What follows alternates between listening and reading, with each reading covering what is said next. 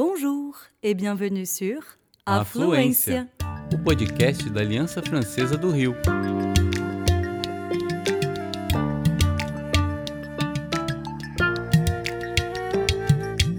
Você está ouvindo Tête à tête. entrevistas em francês ou português.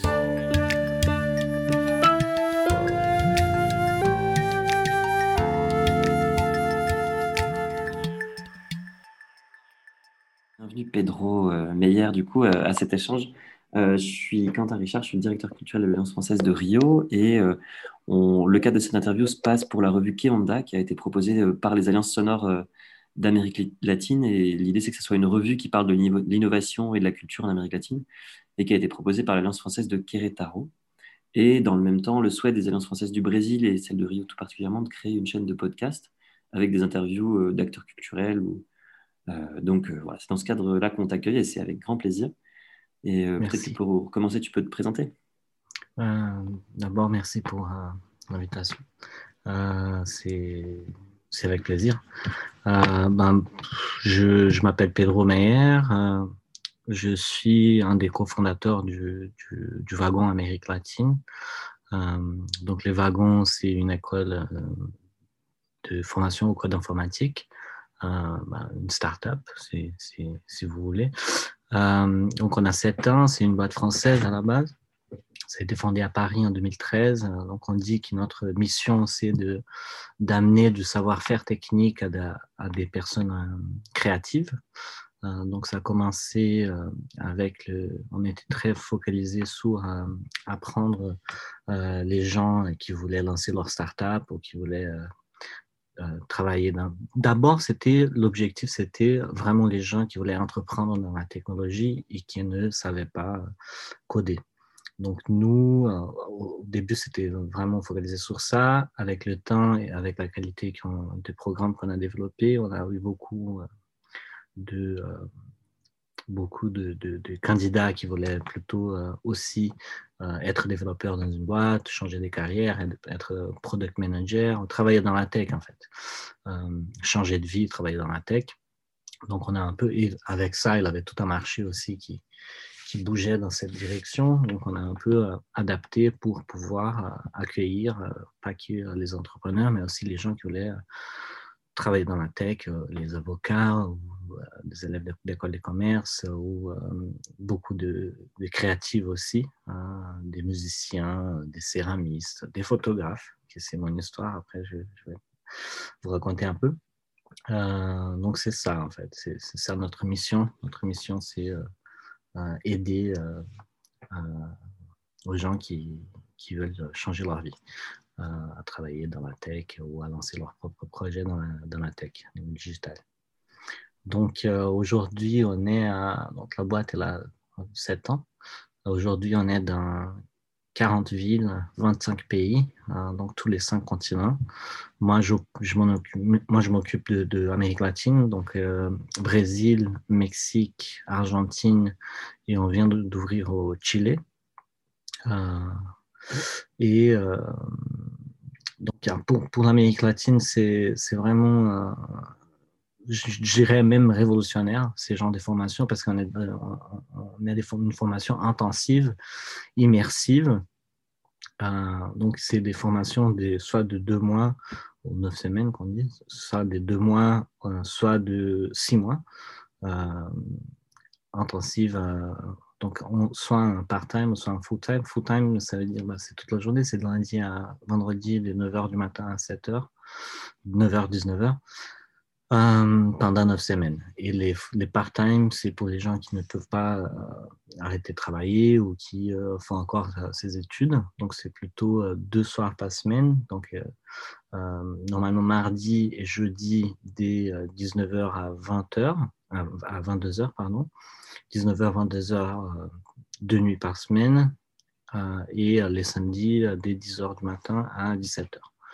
Euh, donc, on a aujourd'hui, on a deux genres de formations. Donc, une formation, c'est euh, ce qu'on appelle Full Stack Web Development. Donc, euh, on forme des développeurs qui peuvent s'occuper euh, euh, de ce qu'on appelle le back-end, donc la partie euh, logique, euh, logiciel, euh, le, ouais, la, partie logique, et aussi du front-end, donc la partie, tout ce qui est interface graphique, d'interaction de, l'utilisateur. et on vient de lancer en 2020, ouais, début 2020, on a lancé une nouvelle formation qui c'est Python et sciences des données.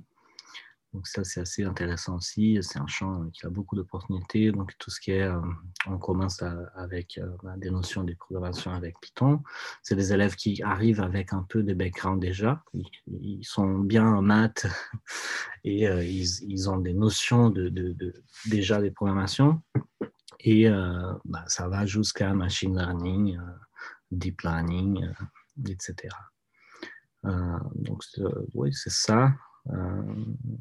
Et après, euh, comment. Euh, bah, n'hésite pas à décrire quand il y a des termes comme ça qui sont peut-être euh, que tout le monde ne connaît pas forcément.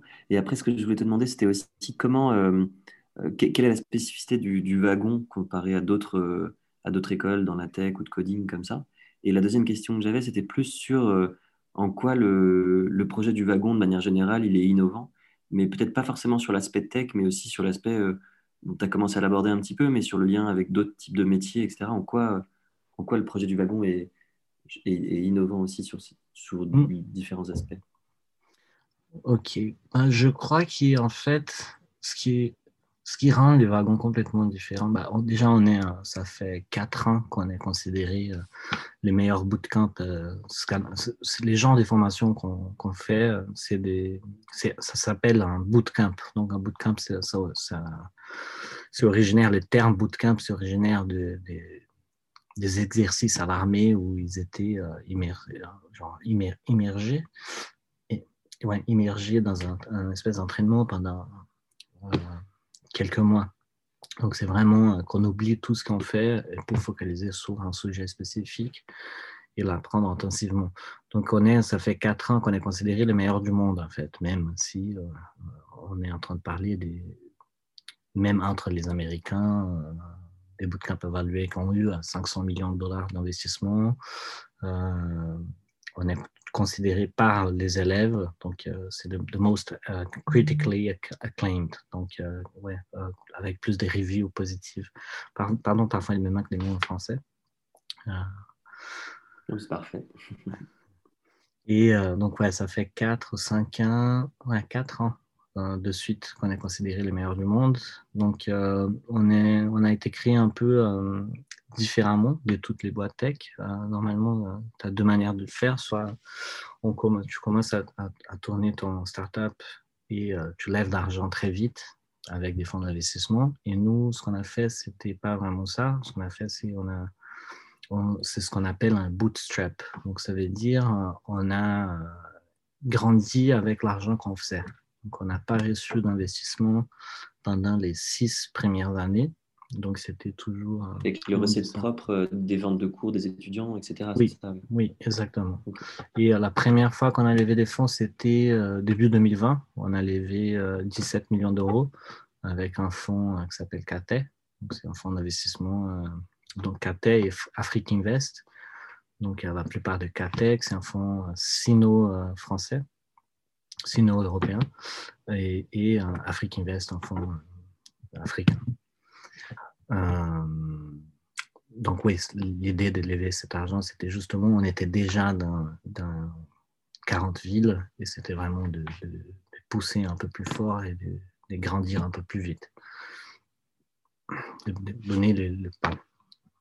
Donc, en quoi c'est innovant, je crois que ça déjà, c'est on n'a pas de compétiteurs qui sont arrivés où on est arrivé euh, seul avec euh, des fonds propres, vraiment des fonds propres, parce que ce qu'on disait, euh, un de nos compétiteurs, il était dans neuf villes, je crois, et ils ont eu 500 millions de dollars d'investissement, et on disait que nous, on était à 40 villes avec 1000 euros d'investissement. Donc, c'est, ouais. Euh, la méthodologie, elle a été euh, construite, pas que du curriculum, mais aussi euh, du management et tout. C'est basé sur des, des méthodologies très connues dans la tech. donc, bah, par exemple, tout ce qui est c'est des termes très spécifiques, mais des Kanban ou des donc des méthodologies de développement des produits, des méthodologies de feedback, des cycles de feedback. Donc, bah, depuis notre là, on est dans le, on appelle batch. Donc, c'est chaque promo un, numéro. Et à chaque fois qu'on finit un batch, on prend les feedbacks de tous les élèves, on analyse et on applique pour les prochains batchs. de nouveau, on prend tous les feedbacks. Donc, on a fait déjà, on va dire, 600, presque, presque 700 cycles des feedbacks. Donc, à chaque fois, on rend les curriculums, euh, les classes, euh, les profs euh, encore mieux. Donc, oui, en fait, c'est une méthodologie de développement des produits digitaux, mais pour développer un produit éducationnel. Donc, c'est ça. Je crois que c'est ça que ça rend plus innovant. Aussi, on a une équipe de développeurs très forte qui travaille dans toute la partie du software. Donc, nos cours sont présentiels, mais on a une structure, une plateforme dans laquelle tout est réuni. Donc, les lectures en vidéo, si un élève ne peut pas venir, les exercices, la manière comme les exercices sont corrigés automatiquement, même la manière comme l'élève, il peut appeler les, profs ou demander de l'aide. Même s'il est sur place, il a tout un système.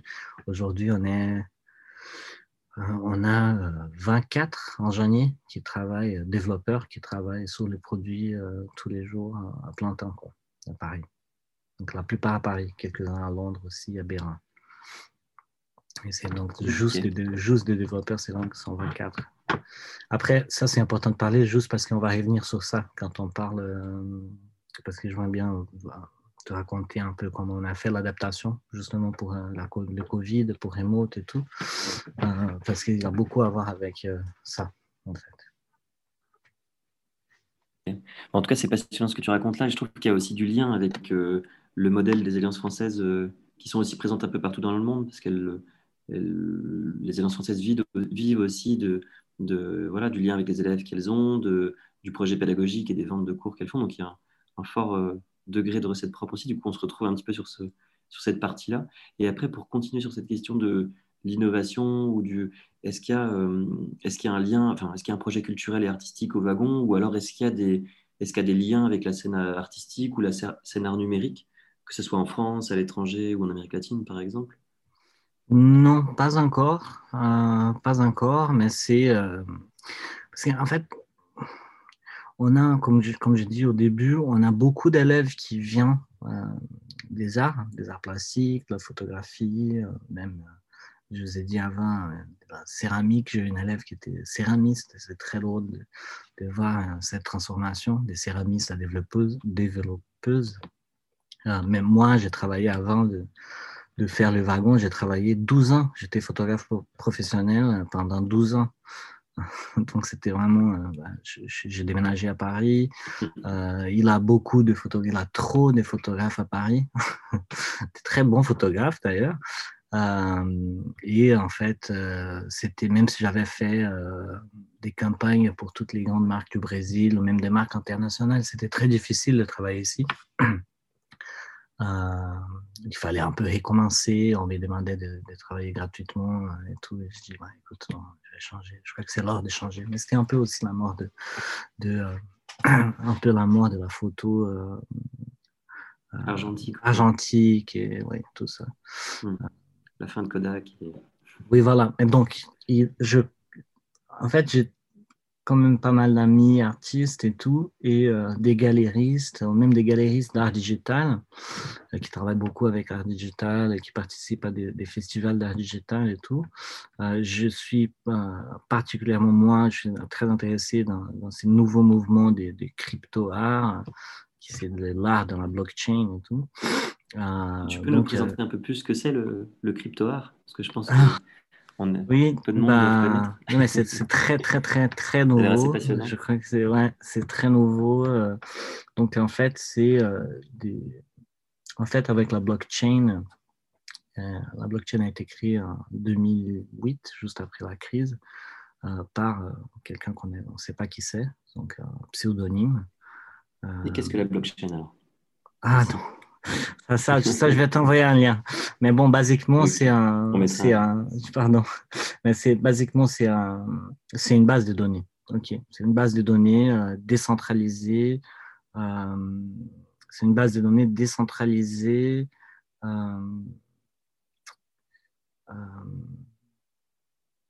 où on peut stocker d'informations, de l'information ou de l'argent. Mais en fait, basiquement, la, blockchain, elle, résout un problème qui c'est euh, euh, avec la blockchain, on peut avoir des choses digitales qui sont uniques, en fait.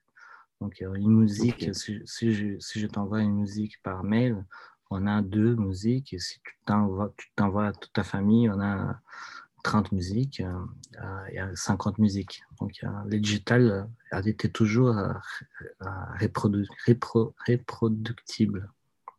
Et avec la blockchain, on résout ce problème.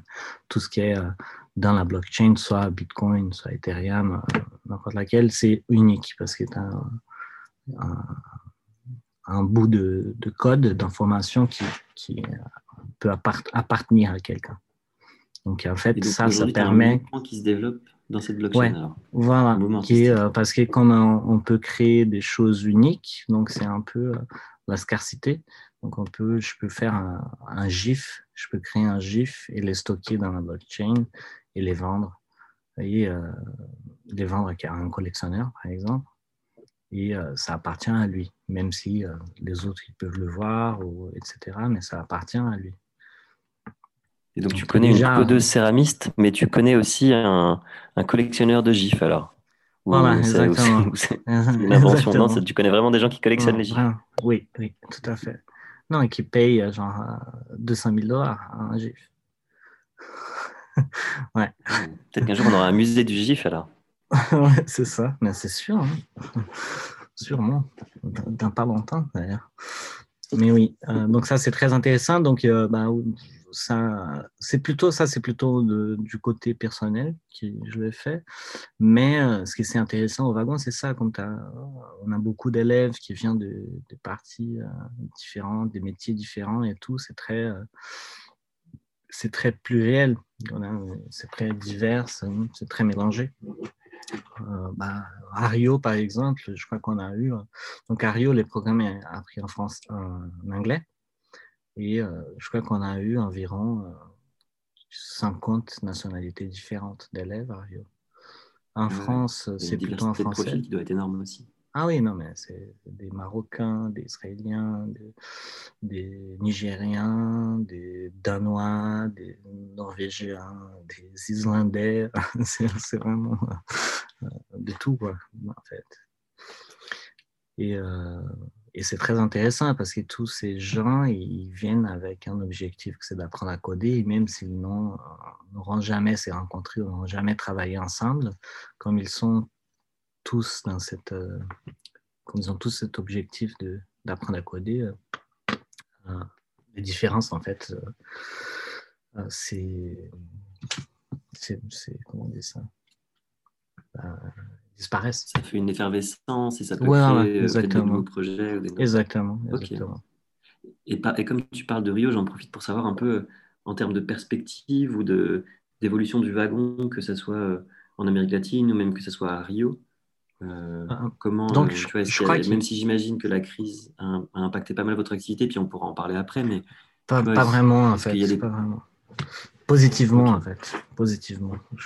parce que comme on a pu euh, bouger très vite, donc en fait, ce qui se passe, c'est euh, la, la, la, pandémie, elle est arrivée d'abord en Chine. Donc, comme on est en Chine, les solutions ont commencé à être, euh, à être développées quand c'était toujours en Chine.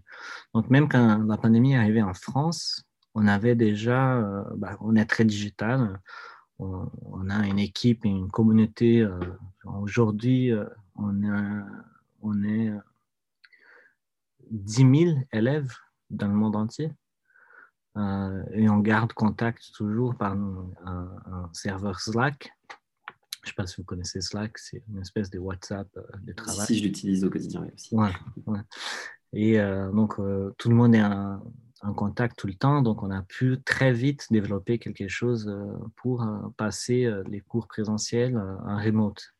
Et comme on avait aussi la structure de la plateforme, avec les vidéos, avec les exercices, et avec 20 développeurs derrière qui sont en train de développer des, choses tout le temps, on a pu développer ce qu'il fallait développer avec les matins, on reçoit une notification sur Slack avec voici les liens Zoom. Donc, on connecte sur Zoom. On a des classes de 40 jusqu'à 40 élèves.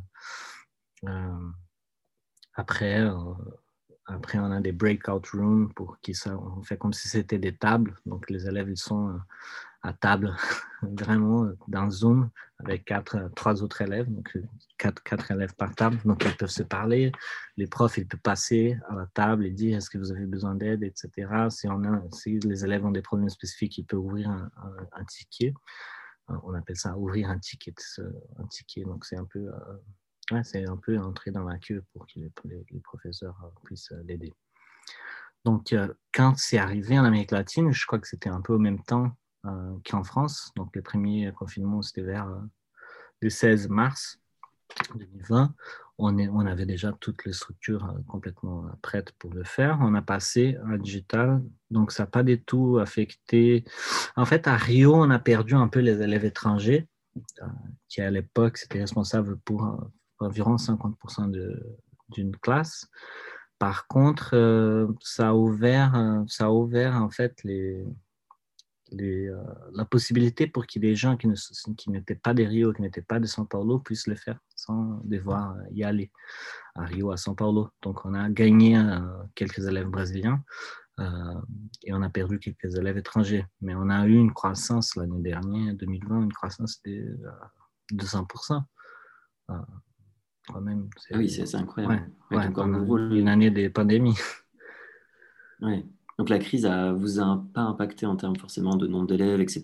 Et sur le volet accueil des élèves, ce que tu me racontes, ça a l'air assez, assez incroyable. Et je pense qu'il y a beaucoup d'écoles de langue ou même d'écoles en général qui seraient intéressées par voir ce qui se passe, enfin, tu vois, dans, le concret, dans ces comment on le fait. Oui. C'est ça, comment la relation entre le prof et l'élève peut aussi être digitale et intéressante. Mm. Et, hum, mais du coup, ouais, ça veut dire que vous, vous êtes réinventé très vite sur cet aspect euh, en ligne. Et hum, il n'y a pas eu d'autres impacts euh, euh, sur, euh, tu vois, sur comment vous avez peut-être fait, essayer de faire évoluer vos objectifs de, du wagon à moyen terme, à long terme, selon les différentes zones géographiques, selon... Euh, est-ce que ça a un impact là-dessus c'est, en fait c'est, ce que j'étais en train de lire avant qu'on parle, c'est justement les objectifs de cette année. Et non, je ne crois pas que ça a affecté directement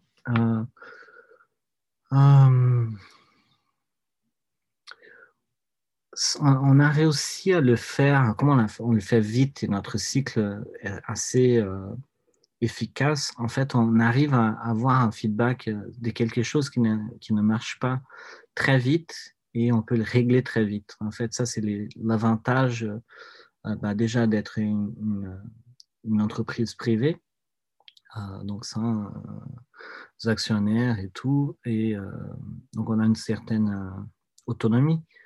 Euh, et on profite aussi de toute euh, la connaissance collective des équipes du wagon.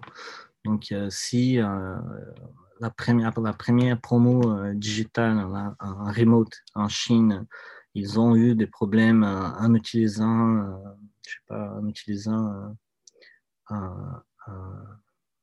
un, software, un outil, quoi que ce soit, on a déjà des nouvelles et on peut déjà les régler avant d'avoir euh, avant d'avoir ces problèmes. Donc, on se partage tout le temps euh, les, les, problèmes qu'on a. Comme ça, on a les solutions avant que les problèmes arrivent. Ah euh, Donc, non seulement le soleil se couche jamais sur le wagon, mais en plus, vous pouvez régler les solutions entre les différents continents. voilà, exactement. Mais pour, et pour l'Amérique latine, en fait, donc, ce qu'on a fait, c'est bah, d'abord, c'était, il a eu cette adaptation. Donc, on, mesure notre, euh, la satisfaction des élèves par une méthodologie qui s'appelle NPS. Donc NPS, c'est Net Promoter Score, euh, qui va des moins 100 jusqu'à 100. Et donc, en fait, si, euh, vous, vous, connaissez NPS Non, je ne connais pas du tout. Donc, donc c'est, euh, mais vous avez, vous l'avez fait déjà? C'est quand vous utilisez quelques services en ligne euh, ou vous achetez sur Fnac ou Darty et euh, on reçoit par mail la question entre 0 à 10, vous, est-ce que vous recommanderez cet service à, votre ami à tes amis. Blablabla. Donc, 9 et 10, ça veut dire que la personne est très contente et qu'elle va dire aux autres qu'elle est très contente avec le service. Si elle dit 7 ou 8, donc on perd des points, mais ça veut dire qu'elle est neutre, qu'elle va ni promouvoir le service ni le critiquer. Et par contre, de 6 à 0, ça veut dire qu'elle va mal parler. c'est euh, ce qu'on appelle un, détracteur en anglais. En anglais, c'est detractor. Et donc, le, NPS du wagon est, très, très positif. Ouais, c'est extrêmement positif. Mm. Et en fait, euh, donc c'est plus qu'Apple. Même Apple, ils ont un NPS un peu plus bas. Euh, et donc, comment euh, tu expliques cet engagement et ce, taux aussi positif de retour des élèves? C'est justement parce qu'on fait attention à tout ce qui, à tous les critiques, on essaie de les régler très vite. Donc, ces cycles des produits qu'on parlait. Donc, si quelqu'un s'est plaint du, l'exercice était trop difficile, ok, avec ce qu'on a appris dans la classe, on ne pouvait pas résoudre cet exercice, on va l'écouter, on va essayer de résoudre le plus vite possible. Donc, c'est un peu ça. Et euh, donc pour l'Amérique latine, en revenant, ah non, attends, en fait, j'allais dire une autre, autre chose, c'est qu'en fait, euh, en fait, il a eu l'adaptation de faire euh, tout ça en ligne. Et après, le deuxième défi, c'était pas que ça, c'était alors quand on, on, a eu des réouvertures. Donc à Paris, on a eu une réouverture à Rio, à São Paulo et après hein, réfermer, réconfinement, etc. Donc, il, a fallu aussi adapter à avoir des classes hybrides qui mélangeaient des élèves, euh, soit qui étaient dans des groupes de risque et qui ne voulaient pas, ou un prof qui ne voulait pas euh, donner son cours en, présentiel, etc. Donc, on, a dû s'adapter. Et donc, euh, on, a aussi développer cette, cette réactivité à pouvoir passer un hybride à 100% présentiel, à 100% remote. Donc ça, c'était aussi euh, très... Euh, euh, Et les premiers tours que tu as sur le, mode hybride de la part des élèves, comment? Bah, super, ça marche très bien. Ça marche très bien. En fait, au début, c'était un peu, ils étaient un peu plus résistants parce qu'en fait, ils se disaient ah mais j'aimerais bien, je vais attendre pour faire pour faire en présentiel, mais je crois que personne ne s'attendait à que ça allait durer, ça allait durer euh, euh, bah, les temps qui ça dure. non, non, en fait, non, mais je voulais dire un peu, parler un peu sur un, parce que je, je, me suis rendu compte que je n'ai pas répondu entièrement à votre question sur les projets en Amérique latine en ce moment. Euh, donc en fait, et c'est parce que c'est aussi c'est hyper intéressant parce que je trouve ben, il a un, un, document, je peux donc c'est un article, je, peux vous, envoyer après, euh, du, de la Banque interaméricaine de développement sur euh, justement les coding bootcamp. Et en fait, ce qui se passe est très intéressant, c'est parce que c'est une, une, méthodologie d'apprentissage assez efficace pour des pays comme, ou des régions comme l'Amérique latine. parce qu'en fait, on on peut euh, euh, générer, euh, en fait, entraîner, traîner générer des, développeurs très vite et dans un marché qui a besoin de plus en plus de développeurs et des, et des, et des data scientists, par exemple. Donc, en fait, c'est très vite, on arrive, et pas que ça, mais aussi nourrir hein, donc la différence des salaires entre un développeur aux États-Unis un développeur euh, au Pérou, ou à Colombie, ou en Argentine, au Mexique, au Brésil, elle est très, très, très grande. Et euh, la proximité culturelle entre les régions est beaucoup plus parce que bah, si on a besoin de, développeurs pas chers, soit on va euh, en Europe, mais euh, en Roumanie, euh, les pays d'Europe de l'Est. Soit on va en Chine, soit on va en Inde. Donc ça, c'est les développeurs moins chers euh, et, et qu'on a plus dans le marché. Mais quand on prend les développeurs d'Amérique latine qui sont culturellement plus proches du marché américain, nord-américain et du marché européen, donc on peut garder en fait les coûts plus bas et avoir euh, cette proximité euh, culturelle qui aide beaucoup et qui accélère un peu le, de travail. Donc, en fait, tu as des initiatives des pays d'Amérique latine et aussi de la Banque mondiale et de la Banque interaméricaine de développement. La Banque mondiale plutôt en Afrique, euh, les BID plutôt en Amérique latine, pour euh, aider les gouvernements à former des développeurs via des coding bootcamps. Effectivement, ça veut dire que vous avez déjà des liens forts avec, euh, avec les pouvoirs publics dans certains pays, voire avec des bailleurs de fonds internationaux ou bailleurs de fonds nationaux. Et je pense que c'est aussi une question qui doit revenir souvent pour eux et, et qui revient aussi souvent dans la société civile, enfin, les citoyennes ou les citoyens le mettent souvent sur le, en tout cas ça intervient souvent dans le débat public, que ce soit euh, la question de l'impact environnemental de, de, la tech, on l'a vu un petit peu avec ce qui se passe autour de la 5G par exemple, mais aussi euh, la place des femmes, que ce soit sur Internet ou dans la tech. Je pense que avec l'exemple, j'ai entendu parler plusieurs fois par exemple de Wikitaton pour féminiser Wikipédia. Euh, le fait mmh, que les mmh. contributeurs et contributrices soient, enfin, qu'il y ait peu de contributrices en tout cas sur Wikipédia et qu'il y ait peu de femmes, c'est qu'un exemple dans les fiches Wikipédia mais comment aussi le, tu vois, le wagon se positionne par rapport à ces deux, deux des, des, grands enjeux de notre temps aussi? Euh, Donc, sur les femmes, c'est marrant parce que, comme je te disais, je regardais un peu les objectifs 2021 pour le wagon et un des objectifs, c'est avoir 40% de nos élèves femmes. Pourquoi 40% et pas 50% Parce qu'on sait que 50% pour 2021, c'est trop, c'est trop euh, ambitieux. Euh, donc, Attends, je peux t'envoyer une image après, mais c'est basiquement ou même maintenant en fait. Donc en fait, on a, quand on a commencé les wagons euh, en 2013, on avait en moyenne 10% des élèves étaient des femmes. Donc, on peut voir un peu l'évolution de la proportion des femmes euh, dans nos formations. Donc, on a commencé à mesurer en janvier 2014. On avait euh, plus ou moins 10, euh, entre 10 et 12% Et après, euh, ça montait et ça baissait un peu, mais un peu. il n'avait pas de des raisons pour monter ou descendre, c'était juste aléatoire. Et en fait, ce qu'on a fait, c'est comme on peut regarder dans les graphiques, à partir de, de 2000, 2015, fin 2015 plutôt, on a commencé à vraiment euh, faire attention euh, à donner des exemples en fait. On s'est dit qu'il n'y a pas beaucoup de femmes dans la tech parce qu'on ne donne pas assez d'exemples. Donc, on a commencé à, utiliser beaucoup euh, des photos des femmes dans nos communications, dans nos réseaux sociaux, euh, à inviter des entrepreneurs femmes, des entrepreneuses ou des fondateurs ou des développeurs femmes pour donner des conférences, pour donner des cours. On a commencé à, prendre de plus en plus des profs femmes, des assistants des profs femmes.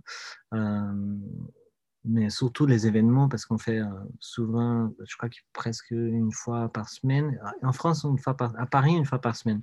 Au Brésil, une fois chaque dix jours, on invite un entrepreneur, un fondateur euh, d'une start-up ou d'une boîte tech pour donner un peu, euh, pour parler un peu de son expérience et de son histoire. Et, et ça aussi, ça a beaucoup changé dès qu'on voit plus des femmes euh, développeuses, des femmes, on voit des exemples, des exemples en fait. Donc, euh, c'est, ça change beaucoup. Et là, donc, on voit qu'entre 2015 et 2016, on commence à grandir la proportion des femmes assez. Bah, c'est, une ligne, c'est une ligne ascendante, quoi. Donc, c'est très. on dit 40% parce que je crois qu'il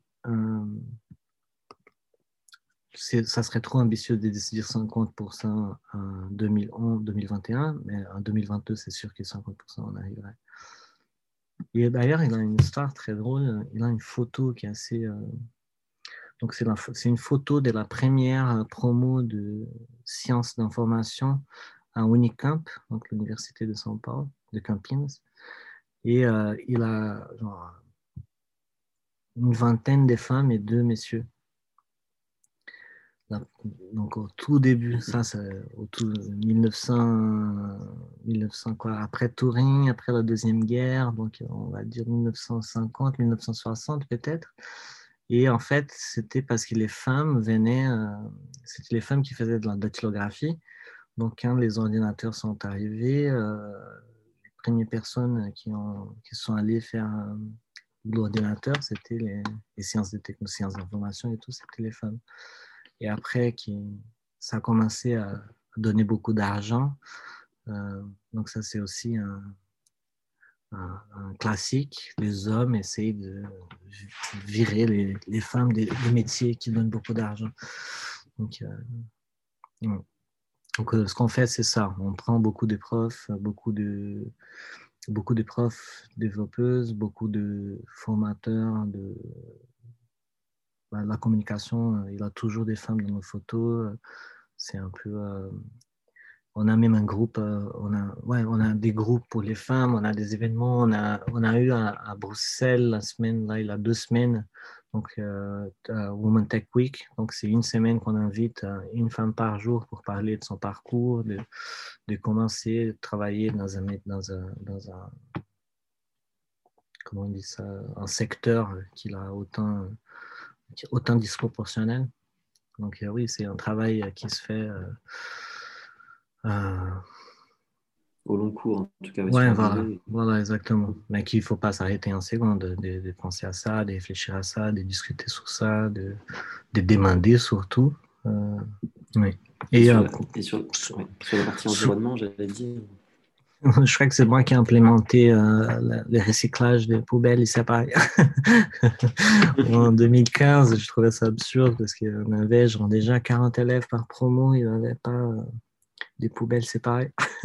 non, mais en fait, ce qui est. Bah, je trouve pas qu'il impacte. Bah, ce qu'on fait, l'impact ambiental, on utilise Internet, chacun a son ordinateur. Euh, donc, je crois qu'on n'a pas vraiment un impact ambiental euh, euh, très fort. je sais qu'il y a des wagons où tu de l'énergie solaire mais on n'a pas vraiment un, impact ambiental très fort. Par contre, un truc intéressant qui s'est passé, c'est que depuis qu'on a commencé à former euh, les élèves des sciences des données, et surtout au Brésil, bah, à la fin des formations, soit les formations web development, soit les formations en développement web, soit les formations en sciences des données, à la fin donc des 10 jours de la formation, c'est pour faire pour que les élèves travaillent un projet euh, réel, quoi et toutes les, toutes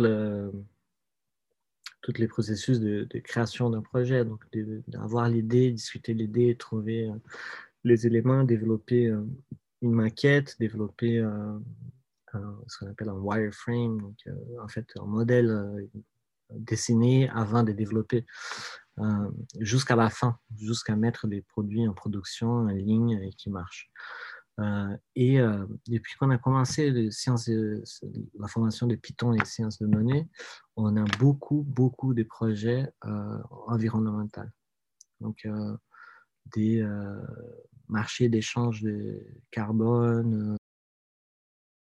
Merci Pedro, en tout cas, ça faisait plaisir d'échanger avec toi sur que ce soit sur ces différents enjeux, sur la manière aussi dont c'est adapté très rapidement le wagon par rapport peut-être même à d'autres acteurs, euh, et puis, euh, et sur les, les GIFs, j'ai appris que, que, le hmm. GIF pouvait être un art, donc je suis assez. Euh, assez je vais t'envoyer un lien.